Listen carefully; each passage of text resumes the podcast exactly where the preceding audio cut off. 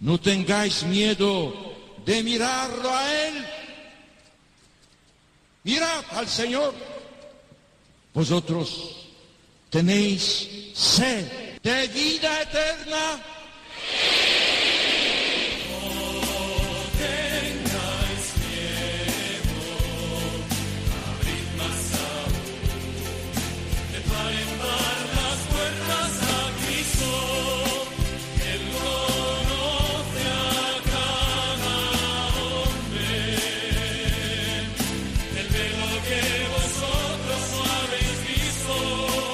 Comienza No tengáis miedo con el padre Juan Francisco Pacheco.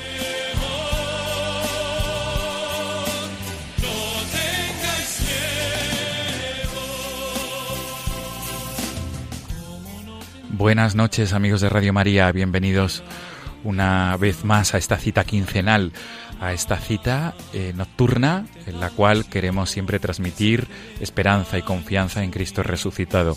Amigos, el sumario del programa de esta madrugada es el siguiente. Vamos a hablar en la primera parte con un matrimonio de Córdoba que junto con su hija pequeña se dirigen un año más a la peregrinación que organiza la Hospitalidad de Nuestra Señora de Lourdes de su diócesis de Córdoba junto con la hospitalidad de Nuestra Señora de Lourdes de la Archidiócesis de Toledo. Vamos a hablar con este matrimonio de Córdoba. Ellos son Antonio y Marisol. Nos van a transmitir su mensaje de esperanza y de confianza. Y la segunda parte del programa, amigos, nos trasladaremos hasta Valencia porque vamos a tener ocasión de hablar con un cristiano sirio. ¿Y por qué? Porque en la Archidiócesis de Valencia, no hace mucho, ha sido bendecida y ha sido y es el lugar destinado para que los cristianos de Oriente Próximo, los cristianos sirio, sirios, puedan vivir su fe. Amigos, este es el sumario. Gracias por estar ahí. Comenzamos.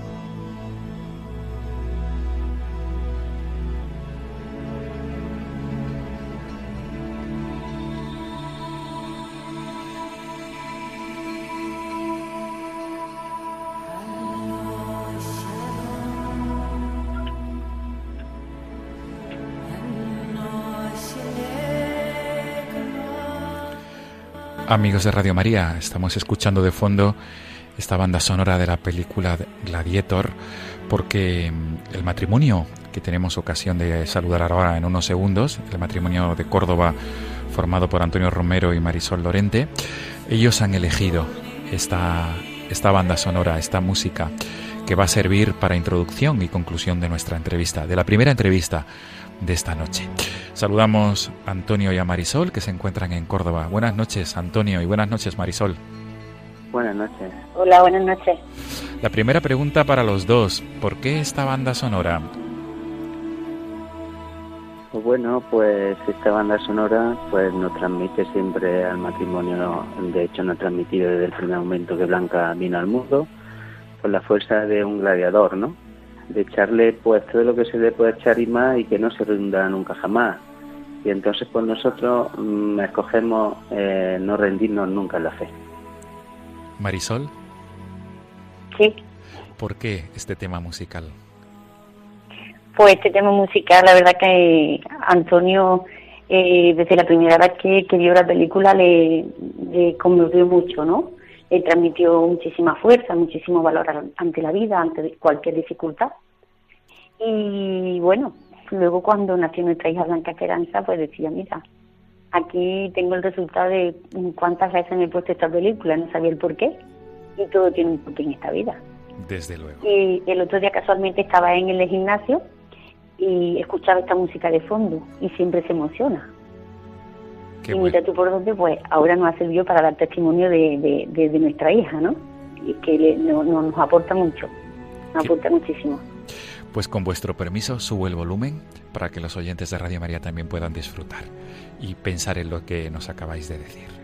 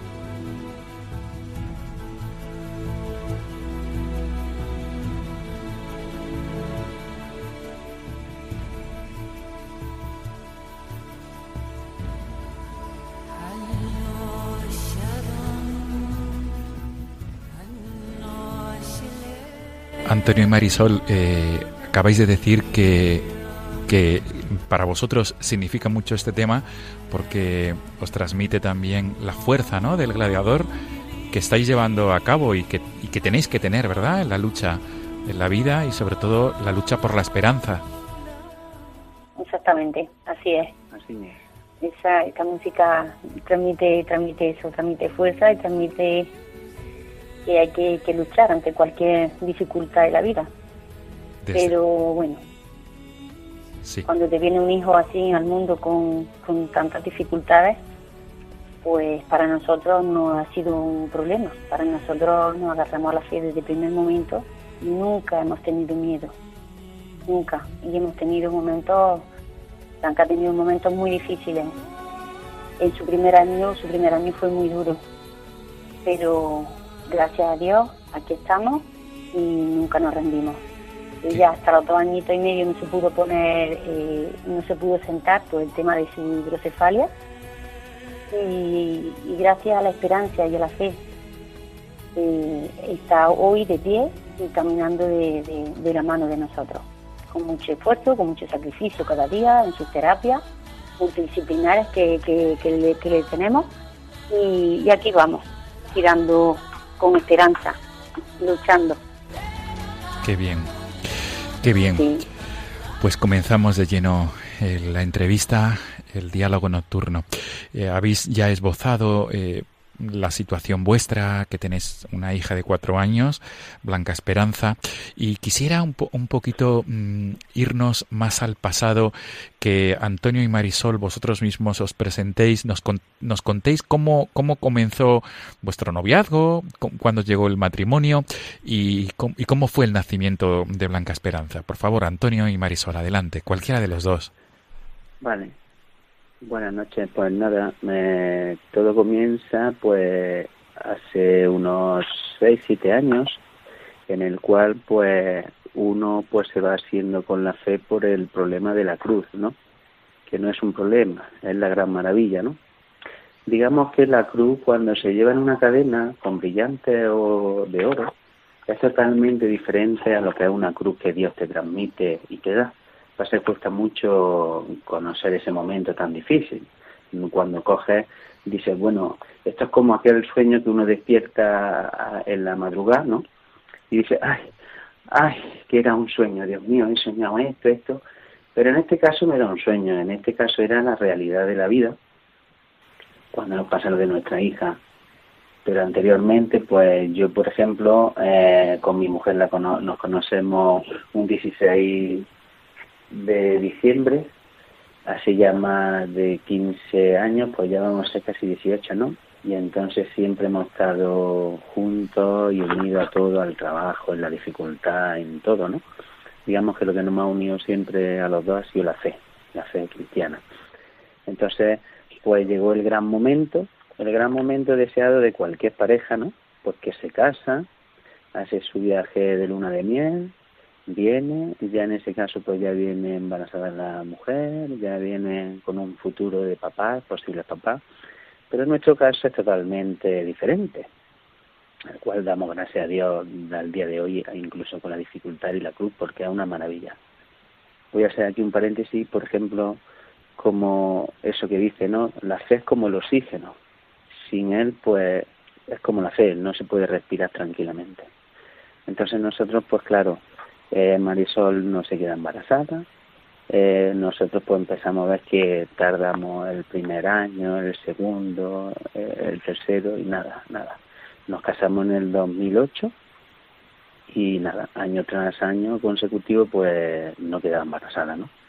Entonces yo siempre tenía mucha fe y decía, tranquila madre, que tú te quedarás embarazada cuando Dios llegue tu momento, porque esto no es como aquello que se coge y se va a un supermercado y se compra una botella suavizante y la pasas por caja, paga y te vas, ¿no? Esto el Señor tiene que concebir por gracia del Espíritu Santo.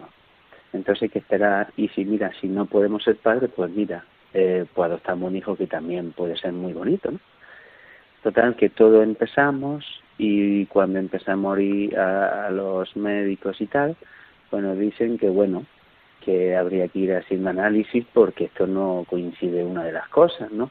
Que ya pues con el tiempo que Marisol no quedara embarazada, que yo podía tener problemas de fertilidad y yo digo pues bueno pues muy bien, venga pues vamos a empezar a hacer analíticas. No empiezan a hacer analíticas en el tema del espermatozoide, en los óvulos de mi mujer y tal, y claro pues lo ven todo perfecto, ¿no?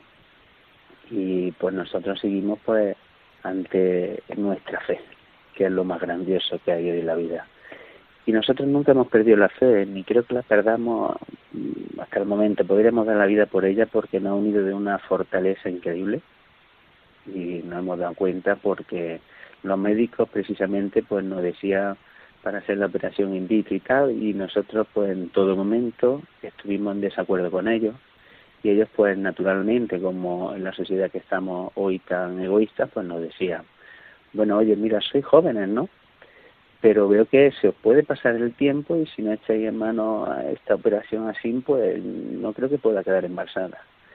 Y pues mire usted, perdona que le diga, nosotros somos personas de fe y será cuando Él diga. Nosotros nos dejamos todo en mano de Dios y cuando Él diga, pues nosotros, si somos padres, bien, si no, pues padre adoptivo y tal. Ah, bueno, pues muy bien, me parece estupendo vuestra idea, pero vosotros mismos. Entonces seguimos nuestro camino de espina, porque claro, ya lleva bastante años casado, no se queda y tal, y la gente, pues claro, como una sociedad tan buena en la que vivimos hoy, en este mundo, pues claro, es que no podéis, es que tal, no, mira, es que será cuando Dios diga. Bueno, vale, vale. Pues así fue, fue cuando la señora madre nos dijo el momento preciso, que yo soy muy devoto de la Virgen de la Cabeza, y subimos una vez allí al cerro y llegué allí a la Virgen con mi señora y le dije, mira señora madre, yo sé que también toca en esta vida ser padre de niños adoptivos que lo necesitan, ¿no? Porque hay muchos chiquillos pues que la gente o la sociedad los rechaza, ¿no? Pues mira, si es tu voluntad, pues estamos abiertamente a ello, ¿no? Y luego allí rezando, pues noté una paz muy tranquila y una cosa muy grande, ¿no? En el santuario de la Virgen de la Cabeza, a la cual tengo mucha devoción, soy muy devoto. Y allí noté como si me hablara el subconsciente y me dice, hijo mío, todo venía a pedirme un niño sano, bonito, que salga abogado, que salga futbolista, pero ninguno viene a pedirme un niño que si necesita la fuerza de sus padres sobre una enfermedad, se haga cargo de ello. Entonces ahí pues la verdad que me quedé muy conmocionado, ¿no? Me quedé muy... Fue un momento muy fuerte en mi vida, pero lo acepté. Y abracé a mi mujer y le dije, pues mira, la Virgen me parece que ha hablado, que ha hablado. Pues hijo mío, pero ¿qué se ha dicho? Pues mira, yo en el subconsciente pues me ha dicho esto, ¿no? Que nadie viene aquí diciendo si viene un niño que no esté sano, pues mira, yo me voy a hacer cargo y le voy a echar el corazón más grande para cuidarlo, para que me, lo que me necesita y esté, ¿no? Y dijo mi mujer, porque ella sabe, tengo mucha devoción con la Virgen de la Cabeza, y me dijo, pues hijo mío, pues eso te ha dicho la Virgen, sea sincera. Pero luego lo más bonito, que cuando vamos a la ginecóloga, a los dos meses o así, estuvimos después del cerro, pues nos dicen que ha quedado embarazada. Y nosotros, pues bueno, no de satisfacción y de gozo, con nuestra fe, no damos crédito a lo sucedido. Pero, como éramos conscientes de la fe, pues dijimos, pues ya está, Señora Madre, que sea tu voluntad y no la nuestra.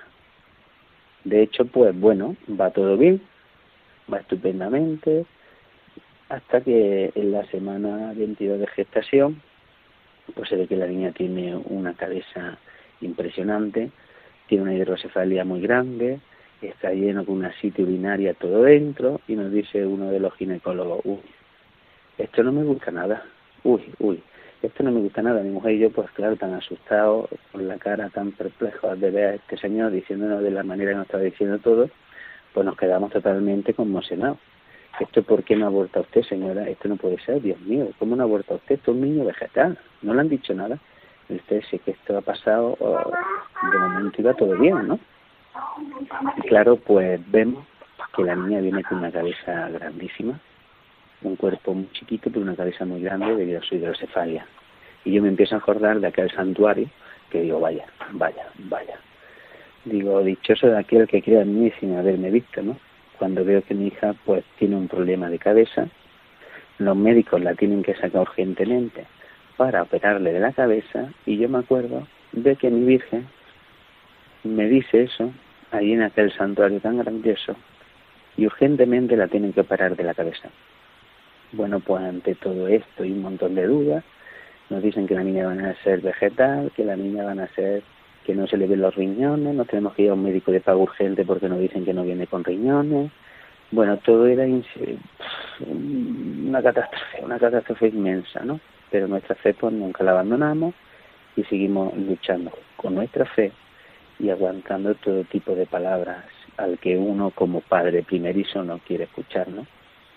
Pues claro, nos damos cuenta pues que todo está torcido, ¿no? Pero más que nunca nos agarramos más a la fe, ¿no? Intentamos mm, ser aquel cristiano que es difícil ser hoy, pero que con la gana grandiosa de tanta fuerza que hay, pues la fe te ayuda en el momento que menos lo esperas, ¿no? Aquello que cojo yo el móvil, me meto en internet y, y pregunto, ¿existe el milagro? ¿Es verdad el milagro? ¿Existe el milagro?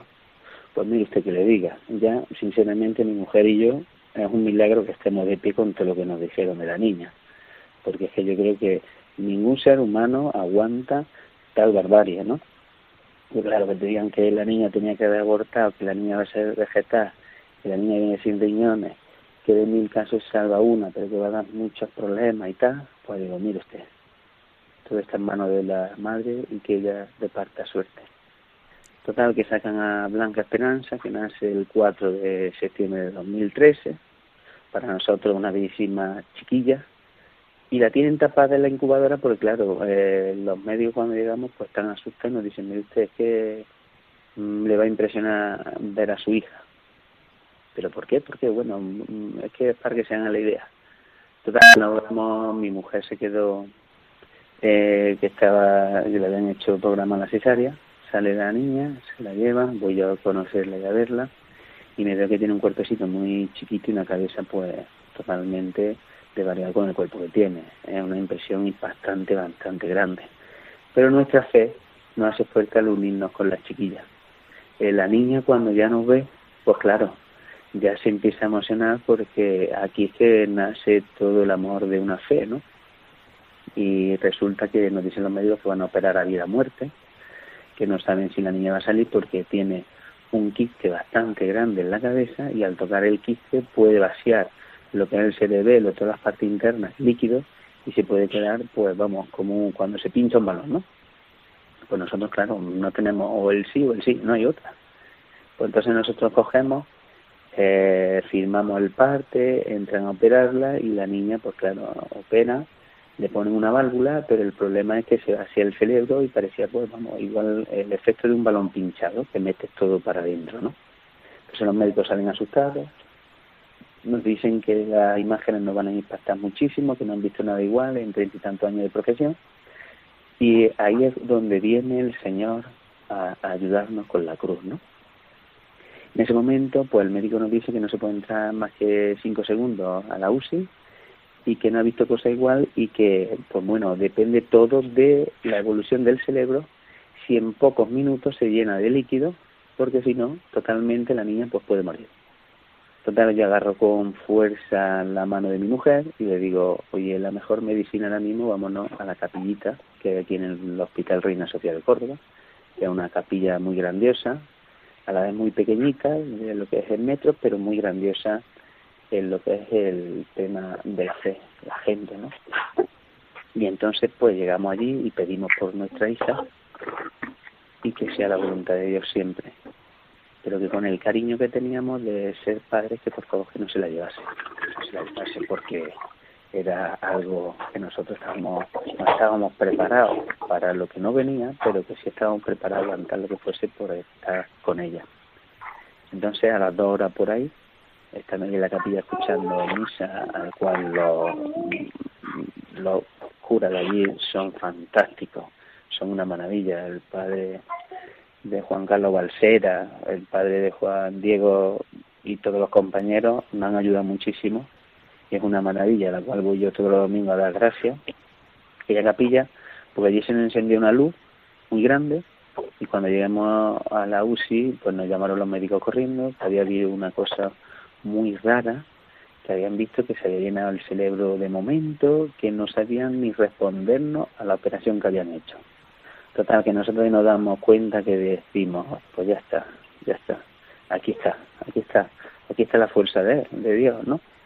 Y nos dejemos todo en manos de Él. Y los médicos, pues claro, mmm, hay muchos creyentes y muy pocos creyentes, todo respetable en esta vida, ¿no? pero nos dijeron, oye, mira, puesto es la primera vez que lo hemos visto, no sabemos cómo responderos. Lo que sí debe decir una cosa es que tenemos que ir a ver el día a día de la niña, porque la niña los riñones están muy mal, han sufrido con el lacit y tal, y no sé, eh, pues decirle nada ahora mismo. Yo la verdad que en las revisiones que vayamos viendo durante los días y las semanas, pues ya hablaremos. Pues estupendo. Nosotros nos vamos y vamos por la medicina más grande que existe en el universo, que es la fe. Dejarlo todo en manos de Dios. Él lo sabe hacer muy bien.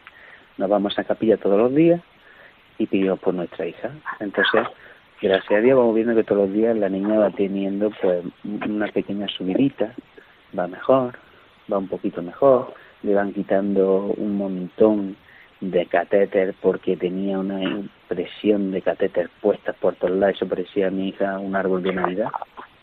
Y nosotros, pues claro, cuanto más eso, más pedíamos en aquella capilla. Y nos encontramos con Jesucristo allí. Le voy a decir ahora por qué, ¿no? Porque hubo un momento en que la niña, la válvula, está exterior y una válvula eh, que va en el cerebro no puede quedar exterior más de 5 o 6 días porque eso puede coger infección, puede coger meningitis o incluso causarle la muerte.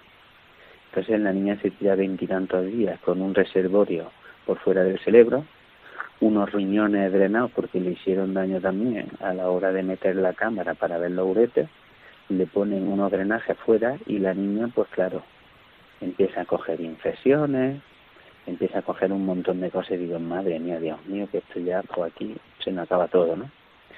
Y entonces pues yo, al día de hoy, al cual me arrepiento muchísimo, en aquel crucifijo que hay allí colgado, pues le pido perdón ante todo, antes de contar la hazaña, y llego y le pido y, llorando, agarrándome él, le, digo que si es verdad que existe, que me lo demuestre. Porque me estoy quedando sorprendido con mi hija y no puede ser el sufrimiento. No entiendo una, una chiquilla que ha venido al mundo, sacarla de la barriga, ¿eh? solamente más que para empezar la vida sufriendo. No, no lo consigo, no doy crédito a ello, ¿no? Entonces le pregunta al crucifijo, y me acuerdo como aquel día que me metí en el, en el Facebook este tal, en internet, y pregunto si existe el milagro, ¿no? Y le pregunto al crucifijo, Señor, si existe, lo quiero ver en mi hija, porque si no abandono la fe.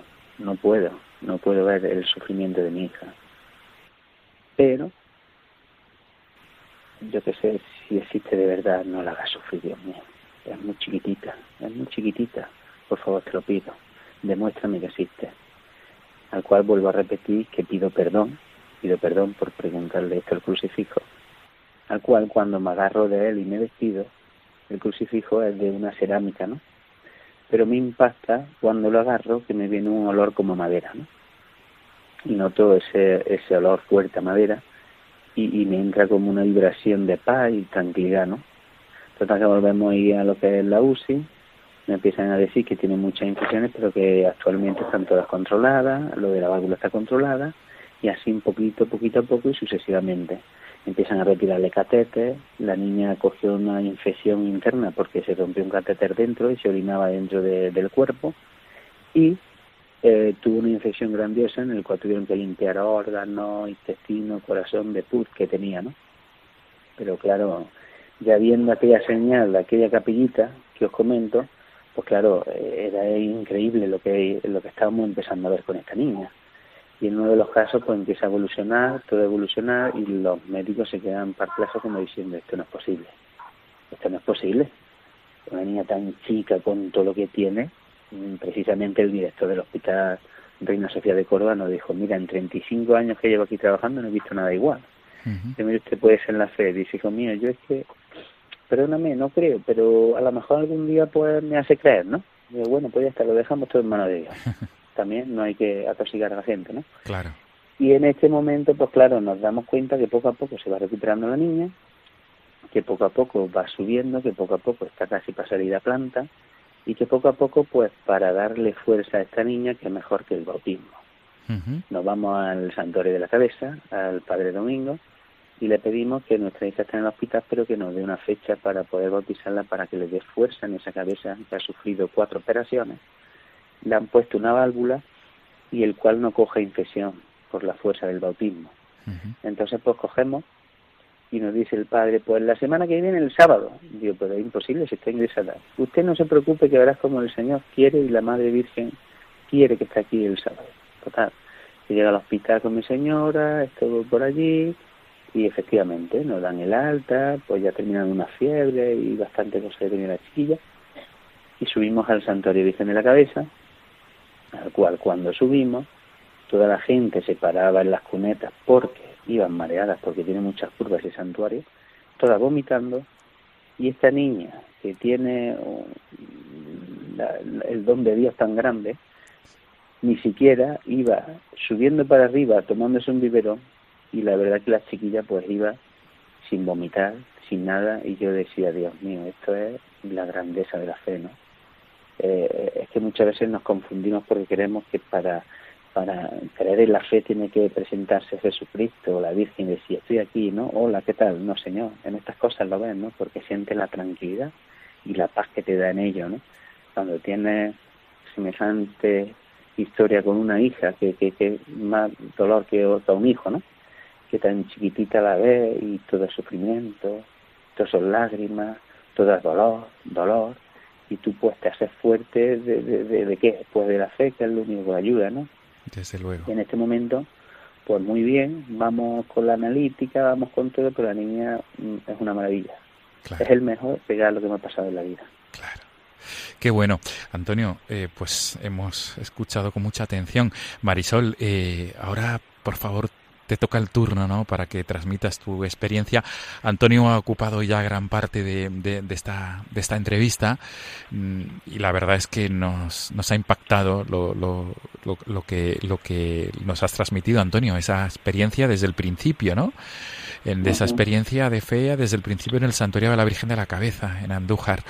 Marisol, eh, me gustaría que, que compartirás con todos los oyentes de Radio María en esta madrugada o después a través del podcast del programa y por tanto todos aquellos que te puedan escuchar, que os puedan escuchar, ¿cómo, cómo llega el momento, Marisol, de querer peregrinar al santuario Nuestra Señora de Lourdes y qué es lo que os llevó a ello? Porque claro, con una niña de cuatro años en estas circunstancias, tampoco tiene que ser muy, muy motivador mm, viajar tantas horas, ¿verdad? Mm, Hola, pues nada, para motivador, la verdad que, que no es mucho, pero sí que, que bueno, que, que la fe es la que, es la que, es la que conmueve, ¿no? Es la que mueve. Y, y bueno, eh, al lado de un enfermo, que no hace una madre al lado de un enfermo, ¿no? Si te dicen de ir al Lourdes, a ir a, pues hay que, y, con fe, hay que ir a, a, a todos sitios donde, donde todo lo que nos transmitan sea, sea pues más fuerza, fuerza y más fuerza, porque Blanca desde el minuto cero necesita muchísima atención y necesita muchísima, muchísima fuerza, muchísima fe de todas las personas que estén a su alrededor. Y me ofrecieron, gracias a nuestra amiga Silvia Romero y a nuestro padre Juan Carlos Brasera, de, de, la, capellán de la hospitalidad de, de, del Hospital Reina Sofía, pues por los que nos ofrecieron ese, ese camino. Y, y bueno, con mucho miedo nos pusimos, pero allí que llegamos. En 16 horas allí nos plantamos en Lourdes y la experiencia fue muy bonita. Fue, fue con muchas preocupaciones, con mucho miedo, con una niña de tres años, y pero fue fue espectacular. Cuando llegamos allí y vimos lo que allí se sentía, lo que allí se vibra, lo que allí se, se transmite a los pies de la Virgen, pues fueron como que pausándonos un, un poquito, ¿no? Y sobre todo lo más grande para mí eh, fue el baño, el baño que le dimos a, a Blanca, que por dos veces la, la, metimos en ese agua de esos manantiales, de ese, agua bendita que allí hay, eso es, eso es vida. Bañar, bañar allá a un enfermo es lo más bonito que, que pueda hacer una, una persona, ¿no? Un voluntario que, que vive allí, en este caso nuestra hija. Que antes de, del baño, pues vi una imagen de, de, una niña correr detrás del padre, y, yo decía, Dios mío, madre, ¿podré ver yo alguna vez a mi hija correr así detrás de su padre? Y enseguida me respondieron, enseguida me respondieron y me dijeron, tranquila, que todo tendrá su momento. En ese momento entré con Blanca a bañarla y, me emocioné muchísimo. Más de hecho que, que lo, lo, lo vuelvo a repetir y se me ponen los valles de, punta, ¿no? Me, emociona mucho porque fue un momento muy, muy especial yo quería, yo quería que, bueno, que sanara mi hija. Por favor, madre, sanamela, sanamela. Y bueno, pues Blanca el primer, el primer año, pues fue apenas andaba y, y este año pues va a ir de la mano. Así que pues es algo, es algo muy bonito y es algo con mucha fuerza, con mucha esperanza con la que, con la que nosotros lo hemos hecho. Y, nada, yo le recomiendo a todas las personas que, que me estén escuchando que tengan algún enfermo que no lo duden, que no tengan miedo, que por mucha dificultad que, que vean, que prueben, que prueben y que vean lo que allí se vive. Si, no, si uno desconoce las cosas, por mucho que yo diga, o todos los que me estáis escuchando, les refiero esto, eh, yo lo, lo, lo, vivo así porque lo he vivido, ¿no? Lo digo porque lo he vivido. Hay que, hay que, hay que vivir las cosas para para saber realmente lo que la raíz que tiene, ¿no? La fuerza y, y, la fortaleza que, que, que, en un santuario hay. hay. Desde luego. Y, y, bueno. Sí. Esta niña es una es una lesión para para muchas para muchas personas porque hemos vivido momentos muy muy duros, muy fuertes. Claro. Con tan solo cuatro minutos. Desde luego. Sí, Marisol, eh, las, ¿cómo, cómo, ¿Cómo es el matrimonio formado por Antonio y Marisol antes de la peregrinación al santuario de Nuestra Señora de Lourdes y después? Porque vosotros la fe siempre la habéis vivido en la familia. Antonio nos ha transmitido esa experiencia de fe que lleváis ¿no? desde hace tiempo, ese, esa devoción mariana concretada en la Virgen de la Cabeza de Andújar, en Jaén. Pero ¿cómo, ¿cómo es la vida de matrimonio después de volver del santuario de Nuestra Señora de Lourdes? La vida de familia, al fin y al cabo. Pues es mucho más, es más yo he sentido más, más fuerza entre nosotros tres, entre nuestro matrimonio. Eh, digamos que ha habido un lazo en los que la Virgen nos, nos ha atado con más con más fortaleza, con más fuerza, para que este fruto del mío eh, siga cada día eh, para adelante, mm, porque, bueno, hay personas que son elegidas por, por, por Dios y yo creo que, que Blanca ha sido una de ellas para darle al, al mundo, a la sociedad, ejemplo de, de, fe, ¿no? Y, damos gracias cada día y después de venir del santuario más todavía porque porque nosotros lo vemos así, sin, sin fe eh, no, no, no hay nada. Sin fe no, no, no se logra nada, sin fe y esperanza no, no se alcanza nada. Y sin el amor, desde luego, tampoco, que es la base primordial de lo que, de lo que mm, desde la primera peregrinación hemos notado mucho con, con nuestra niña. Nos han llenado muchísimo más de, de amor. Sí, qué bueno. Sí, y ya es una pena porque se nos agota el tiempo y, desde verdad que estoy disfrutando sobremanera y pienso que los oyentes de Radio María también por esta gran carga de, esperanza que estáis transmitiendo. Y no quisiera terminar, Antonio y Marisol, sin que volvierais a dirigiros, os pido de una manera breve, porque se nos agota el tiempo, de una manera breve, dirigiros a los padres que como vosotros estén sufriendo, porque hay distintas enfermedades, padres que tienen niños con esta enfermedad de, de Blanca Esperanza o con cualquier otra me gustaría que os dirigierais a ello de manera especial, a todos los aquellos que están pasando por la cruz, pero de manera especial a los padres que tengan hijos como vosotros y que estén sufriendo. ¿Cuál es vuestro mensaje para ellos? Por favor, Antonio, Marisol. Pues bueno, el mensaje que le puede llegar para todos es que nunca, nunca pierdan la fe, que se llenen de fuerza y pidan la fe sobre Cristo, eh, sobre la Madre, ¿no? que no se dejen nunca llevar por la sociedad en la que vivimos, que es una pena, porque eh, cuando el Señor te toca lo siente en el corazón. Y ahora para aquellos oyentes que me escuchan, ¿no? Pues tengo un ejemplo muy bueno. Eh, hace poco estuvimos en la Warner con mi hija que tiene dos, cuatro añitos y pico, ¿no? Y llevaba un año dos. Eh, y todo el mundo quedaba mirando diciendo, uy, qué pena, ¿no? Que, mira cómo va esa chiquilla. Y yo, pues claro, pues nosotros nuestros padres íbamos como tan normales, ¿no? En esto que se nos puso en un momento un grupito de niños con síndrome de Down y mi mujer y yo nos miremos a la cara y sonriemos y dijimos, estos son de los nuestros. Qué maravilla de, de, niños, ¿no? Y eso es lo que uno no tiene que sentir nunca miedo a salir a la calle con un hijo que tenga síndrome de Down, ni con un hijo que tenga parálisis en la edad, ni con un hijo que, que sepan que todo tarde o temprano nos vamos de esta vida. Y que cuando el Señor nos llame, porque nos llama a todos, al jugador del Real Madrid, al del Barcelona, al presidente, a todos, nos pedirá nuestro currículum a cada uno. Así que yo apoyo y doy fuerza y ánimo para que nunca le dé miedo a salir de su casa, porque estos hijos son ángeles del cielo. Desde luego, Antonio. Marisol, por favor.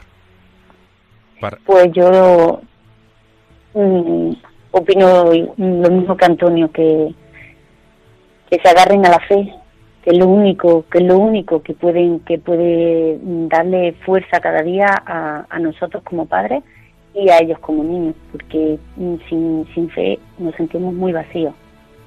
En una familia con un problema, en un hijo con una parálisis o cualquier tipo de enfermedad, no hay fe, pienso que se, que se tiene que sentir muy vacío. Nosotros, yo hablo desde, desde mi familia, eh, nunca nos ha pesado la dificultad de nuestra hija desde el primer momento, nunca. Así es que el, el, amor, el amor que un padre le pueda transmitir a un hijo, esa es la mejor medicina para cualquier persona, para cualquier forma. Ni nos va a pesar nunca, ni nos va a pesar nunca eh, nada de lo que de lo que nos venga esta vida porque porque bueno la fe nos llena de todo. Muy bien. Pues Antonio y Marisol Antonio Romero y Marisol Lorente mil gracias por atendernos en esta madrugada y todo lo mejor para esta próxima peregrinación al Santuario de Lourdes que vais a realizar a finales de junio con vuestra hospitalidad de Nuestra Señora Lourdes de Córdoba. Mil gracias. Muchas gracias. Buenas noches. Buenas noches. Nos quedamos con este tema que habéis elegido el tema de la música de la película Gladiator. Hasta pronto, un abrazo.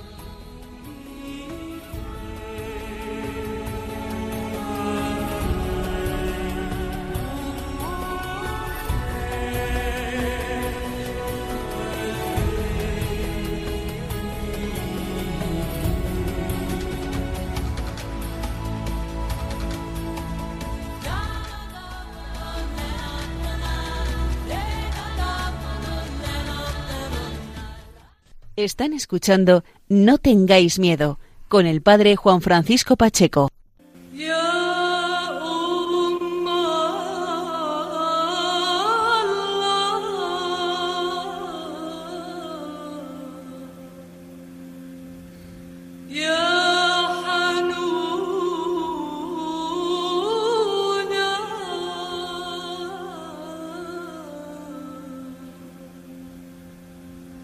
يا كان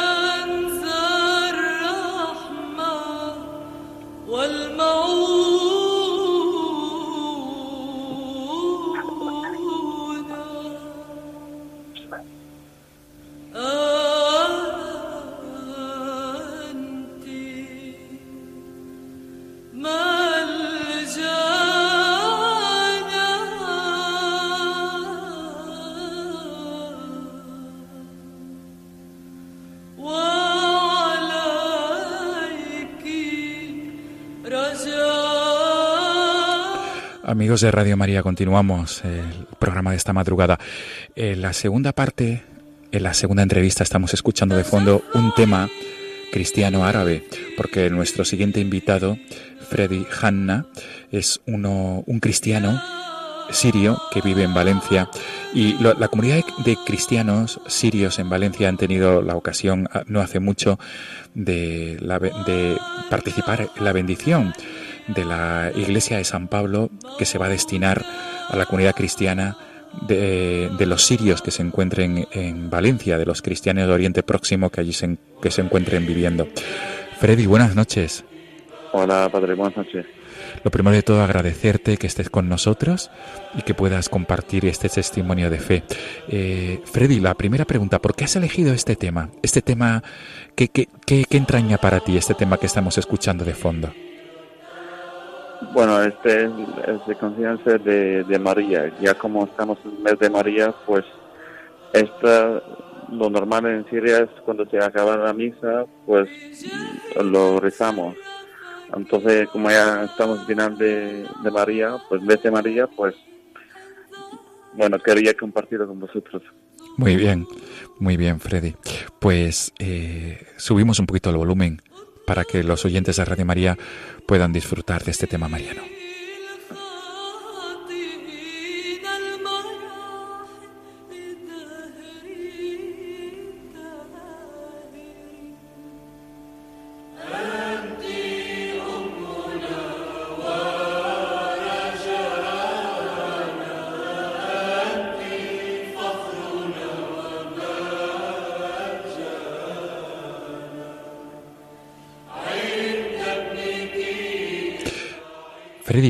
¿Qué, viene, qué viene a decir eh, la, letra? ¿Qué, qué, ¿Cómo invoca a María la letra? Mm, en árabe, Miriam. Mm, bueno, al-Adra. Al-Adra es, eh, Bueno, en árabe tiene otro significado. Sí. Nosotros podemos decir al-Adra Miriam. Es uh, Miriam al-Adra. O, ¿cómo se dice? María el Virgen. Eso en castellano sería. Sí, es, es, es como una oración mariana, quiero entender. Esto sí, sí, sí, claro. Muy bien. Muy bien, Freddy. Pues eh, entramos de lleno con la entrevista. Eh, el motivo de, invitarte es para que nos hables de la realidad de los, de los cristianos eh, sirios, de los cristianos de Oriente Próximo que estáis viviendo en España. Concretamente nos hemos trasladado a Valencia porque no hace mucho, ¿verdad, Freddy? La comunidad cristiana siria habéis tenido la suerte, ¿no?, de participar en esa dedicación de la... Sí. El 28 de abril, el mes pasado. Sí. ¿Y, cómo fue? ¿Cómo fue la ceremonia, Freddy? Pues esto, padre, tiene casi cuatro años de historia. Empiezo desde el principio. Nosotros, cuando hemos llegado aquí a Valencia, pues siempre en ocasiones especiales como Navidades y, la Pascua tenemos la falta, eh, bueno, de, de rezar en árabe, sobre todo en estas ocasiones. Entonces, aquí en Valencia hay como cuatro o cinco familias de Siria y bueno, desde 2013 hasta hoy, digamos, hemos crecido un poco porque vinieron más gente, porque hemos conocido más gente y, y bueno, cada vez em, reunimos más y mm, llegó un momento que hay que ser algo real porque eh, como se dice o sea hay tenemos que ser algo fuerte para y nuestro futuro no se no se pierda. O sea vamos eh, una, una necesidad como una falta como todo el mundo sí sí sí sí sí sí. Entonces vamos ya no somos yo soy sirio, pero en nuestra asociación hay sirios, libaneses, egipcios, iraquíes. Sí. Y bueno, mm, por ejemplo, yo hablo castellano, pero mis padres no hablan castellano. Y para ellos es difícil, aunque vayan a la misa, pero hay que aprovechar la misa, tienen que, que sentir la misa. Siempre tenemos la falta, el falta de esto. Y bueno, eh, siempre solíamos ir a, la, a, bueno, a dos misas, así don, don Jesús Cervera y don Olvier Hernández, nos, nos apoyado siempre. Y bueno, en la última, esta Navidad, última Navidad, tuvimos la ocasión a rezar con el cardenal don Antonio. Y la verdad que no hemos pedido, por favor, don Antonio, si nos puede ayudar a, a bueno, un sitio para rezar una vez al mes y tal, y don Antonio el día siguiente nos dijo, esta, esta iglesia era para vosotros, o sea, ha sido un regalo de Navidad. Qué bueno. Y sí, sí, sí, sí, y bueno, y se puede, y yo creo que es como un milagro, porque en cuatro meses hemos, desde nada, hemos o sea, cuatro meses de Navidad, Navidad digamos, hasta, hasta abril, hemos hecho algo que era sueño en España, porque en realidad en España no hay iglesia de, de Oriente Medio. Por ejemplo, en, Francia hay muchos, en Alemania hay muchos, pero aquí en España hay poco. Aunque hay poca hay poca población, es verdad, pero bueno, hay, por ejemplo, en Valencia somos 150 personas, en, Alicante hay más, en Elche hay más, en Castellón hay, o sea, eh, si nos reunimos sí que somos población, entonces la idea es intentar hacer algo a nivel internacional, o sea, nacional en, España y que empiece cada uno en el sitio donde vive. Y así así fue, pues son, hemos empezado un plan uh, abrir la, iglesia, eh, ya nos, nos, hemos pintado, eh, por una donación de esa iglesia hemos tenido los banquillos y aún nos faltan más cosas como pila de bautización y, y gracias a Dios eh, hemos tenido suerte que hay un padre iraquí, vive aquí en, en, Albacete, también viene todas las semanas a rezar con nosotros, el padre Naim. Y bueno, o sea, eh, por eso digo es un milagro, porque nunca, nunca hemos creído que hay un padre que habla árabe y vive aquí y que vamos a tener un, sitio que podemos aparte de, de, rezar, hemos hecho nuestras actividades sociales, vamos como lo teníamos en Siria, o sea, en el Líbano, donde sea. Sí. Sí, sí. ¿Cómo, cómo es la liturgia que, que celebráis? En, quiero entender, en, ¿en qué lengua? A ver, eh, yo soy siriaco, padre. O sea, siriaco, o sea, nuestra misa en Siria es en arameo. Ajá. Eh, pero bueno, aquí lo estamos, y claro, es en árabe, en Siria y en árabe también, pero aquí lo estamos solamente rezando en, en, en árabe y algunas ocasiones como el Padre Nuestro o, en algunas, algunas ocasiones más en castellano. Sí. Eh, perdón, en, eh, perdón, en uh, siriaco. Sí. Así ya, así la gente vaya acordando y no pierda esta cultura, sobre todo los como mis primos que tienen ya 12 o 13 años, pues es que es, es, parte de, de, nuestra cultura. Claro, claro, claro. Y, eh, Freddy, ¿y cuándo os reunís? Y, Los domingos, sobre todo, claro, los domingos a las 6 tenemos nuestra misa y bueno, tenemos aquí una junta directiva también que nos reunimos cada viernes porque, a ver, hay gente que necesita algún apoyo en algún tema, algún, alguna necesidad, pues siempre hablamos de esto, eh, qué es nuestro plan en el futuro. Ahora, por ejemplo, estamos planteando hacer una pequeña cocina dentro de la iglesia, o sea, vamos, al lado del centro de, la iglesia. Poco a poco eso necesita tiempo y dinero y de todo. Entonces, nos reunimos el viernes de la, Junta y el domingo nos reunimos a, en, la misa a las seis y luego ya pues tomamos café como todo el mundo. Sí. Eh, Freddy, ¿cómo los cristianos de Oriente Próximo, eh, supongo que, que, añoráis vuestra tierra, vuestra cultura, y, y, esto no cabe duda que es una, un acicate, una motivación, ¿verdad, Freddy, para, para, para que vuestra fe cristiana no, no, se, no se pierda, efectivamente. Eh, ¿qué, comentáis entre los cristianos de Oriente Próximo? Los, como tú bien has dicho, no solamente sirios, de Egipto, ¿verdad? Del Líbano. ¿Alguna anécdota que puedas compartirnos cuando reunís? ¿Qué comentáis en este, en, en este aspecto? Bueno, eh, a ver, en principio, todo, cuando venimos, pues todos vamos a besar. Eh, entre, nosotros hay o sea, nosotros, por ejemplo, hay siriacos católicos, siriacos ortodoxos, todos, hay dos griegos, digamos.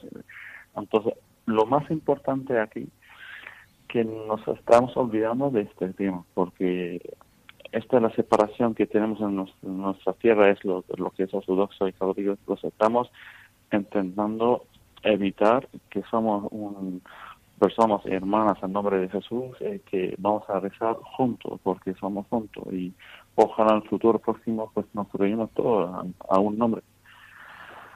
Y bueno claro luego ya hablamos de de todo del, de cómo tenemos que organizar nuestros planes cómo tenemos que aprender, eh, por ejemplo, tenemos el plan de em, hacer cursos de, árabe, tenemos el plan de hacer cursos eh, de siriaco, de aramío. Entonces, cada vez, pues, hay más temas de hablar y siempre tenemos la falta, la falta de, nuestro país. Lógico. claro. Bien, claro. Freddy, eh, desde luego que eh, el testimonio de los cristianos de Oriente Próximo es un testimonio abrumador y los cristianos de Siria, eh, con todos los acontecimientos que han pasado en los últimos meses, mm, a los cristianos de Occidente mm, nos habéis dado un, gran ejemplo de fe y sobre todo de fe de compromiso, ¿no? De, estar ahí a pesar del sufrimiento. Eh, Freddy, tu mensaje para todos los que nos estén escuchando en esta noche, en esta madrugada, ¿cuál es? Es decir, ¿cuál es el mensaje de un cristiano de Oriente Próximo? Que, está lejos de su tierra y que lucha ¿no? por vivir su fe aquí también. ¿Qué, qué, qué, puedes transmitir? Pues yo, yo mi experiencia es decir, a mi padre, hay, hay que rezar. Eh, nosotros hemos salido a un país que hay muchas armas, pero nuestra arma es rezar, es rezar para Dios, para rezar para por el paz en nuestro país, por paz en el mundo y de verdad que siempre, siempre nos daba que hay humanos hasta apoyando siempre. Entonces yo aconsejo a todo el mundo que recen, que, que, acerquen más, porque de verdad que, que, nos, ayuda mucho. Bueno, esto me, me consejo, porque la verdad que, que siempre, siempre somos personas al final y a lo mejor vienen malos momentos, buenos momentos, pero hay que hay que hay que estar muy cerca de del Señor. Sí, Freddy, eh, para terminar, eh, pedir la oración vuestra para todos los oyentes de Radio María. Pienso que también muchos cristianos de Oriente Próximo también escuchan Radio María aquí en España. Es la casa de la Virgen y seguro que hermanos en la fe hermanos, eh, hermanos cristianos árabes, eh, te están escuchando. Ah, te has dirigido antes a todos los oyentes de Radio María. No sé si quieres ahora, Freddy, aprovechar este momento de la radio para dirigirte a todos los cristianos como tú, que son árabes, que se encuentran en España. Eh, ¿Qué, puedes tú transmitir desde esta experiencia de, de, participar en la comunidad, ¿no? vivir la fe en comunidad? ¿Cuál es tu mensaje, por favor, Freddy, para los cristianos árabes que viven en España? Pues estoy, se lo voy a invitar a que nos pongan en contacto con nosotros, y así vamos creciendo más, vamos intentando hacer una comunidad más grande y que vivimos lo que lo que teníamos en nuestro país eh, juntos aquí con los españoles a ver si nos, perdamos todo y así ya vamos creciendo. Qué bueno. Freddy, ¿algún correo electrónico por si alguien quiere, algún cristiano árabe quiere contactar con la comunidad cristiana árabe de Valencia? Sí. Eh, F de Francia, R de Rumanía, E de, España, D de Dinamarca, Y. Sí. G medio. Sí. H A de Alicante, N de Navarra, otra de Navarra, A de Alicante, arroba hotmail.com. Muy bien, pues eh, este correo electrónico que acabas de, de, denunciar es tu correo electrónico, ¿verdad, Freddy? Sí, claro. Pues si algún cristiano eh, árabe está escuchando este programa ahora en esta madrugada o después posteriormente a través del podcast puede ponerse en contacto contigo para a su vez entrar en contacto con la comunidad cristiana de Oriente Próximo que vive en Valencia. Freddy, pues agradecerte tu testimonio de fe, ese testimonio de lucha, desde luego como has dicho que lleváis años pidiendo un templo para vosotros, que lo habéis conseguido, gracias a Dios. Gracias a Dios, siempre. Y también gracias a vuestro arzobispo cardenal Cañizares, don Antonio Cañizares, arzobispo de Valencia, que os ha regalado en Navidad este, este don tan grande, ¿no? Que es tener vuestro propio templo. Pues Freddy, mil gracias y todo, lo, y todo lo mejor para la comunidad cristiana de Oriente Próximo en Valencia. Gracias por todo. Gracias Freddy, buenas noches. Buenas, noches. Hasta luego.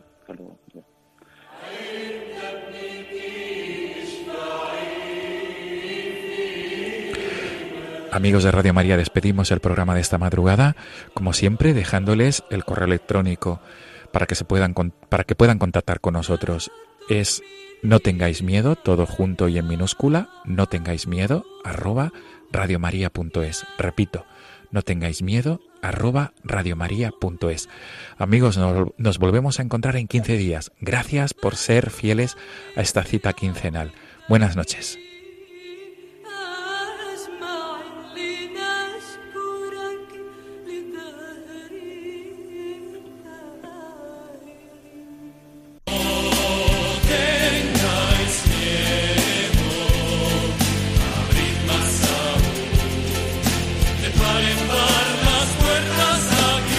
Y así finaliza en Radio María No tengáis miedo, un programa dirigido por el padre Juan Francisco Pacheco.